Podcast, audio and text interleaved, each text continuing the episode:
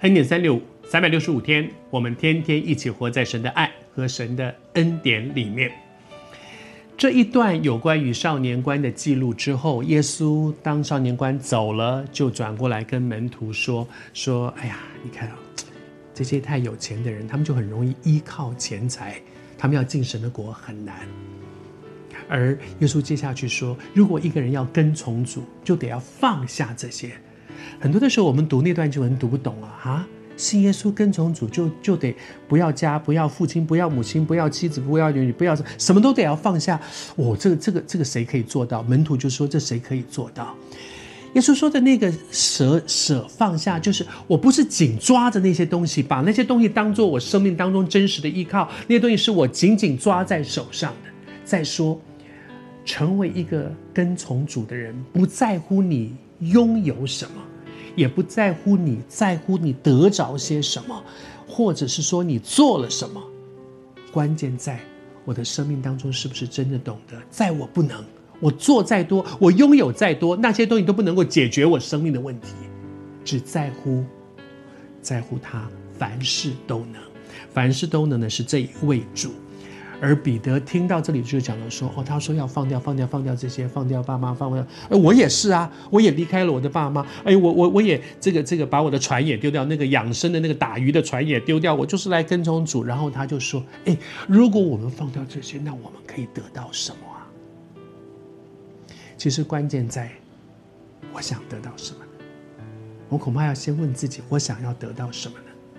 成为一个基督徒，在我们的生命当中，神未曾应许天色常蓝。神没有说，我成为一个基督徒，从此以后就得平步青云、一帆风顺，要要有什么有什么。求主帮助我们在神的恩典当中，我们真的知道，成为一个基督徒不是这样的。人生在我们的生命当中，一样可能会遇到各样的难处，可能会有软弱，可能会有让我们失望的时候。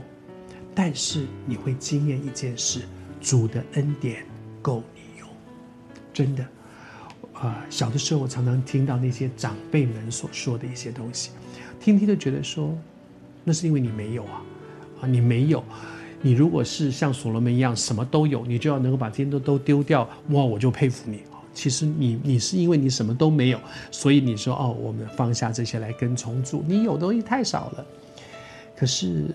活到六十几岁，我再回过头来看，我越来越觉得跟从主的确有所舍。你需要放掉一些你原本紧紧抓住依靠的东西，但是更重要的一个部分是说，在跟从主的过程当中，你经验神那个丰盛的恩典，超过我们所求所想。你的人生也正在面对一些取舍之间吗？我不知道你是谁，但是我感觉在那个取舍之间，你很大的挣扎，想要抓住这个，又又舍不得放掉这个。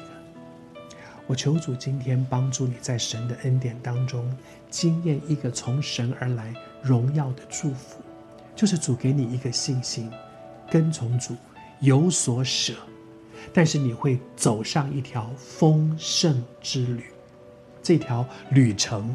是极为丰盛，你会惊艳他的恩典超过你所求所想。试试看，勇敢的跨出这一步。